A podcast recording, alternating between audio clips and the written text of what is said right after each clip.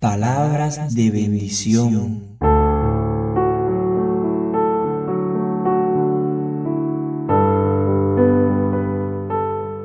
Serás levantado.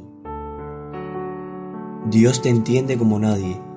Conoce con exactitud aquello que te causa temor y angustia, también lo que te da paz y tranquilidad. Estamos viviendo tiempos difíciles, sin embargo, lo que Dios quiere mostrarte a través de todo esto es que las circunstancias no deben dictaminar tu estado de ánimo. Quizá preguntes, ¿cómo hago esto? Fácil.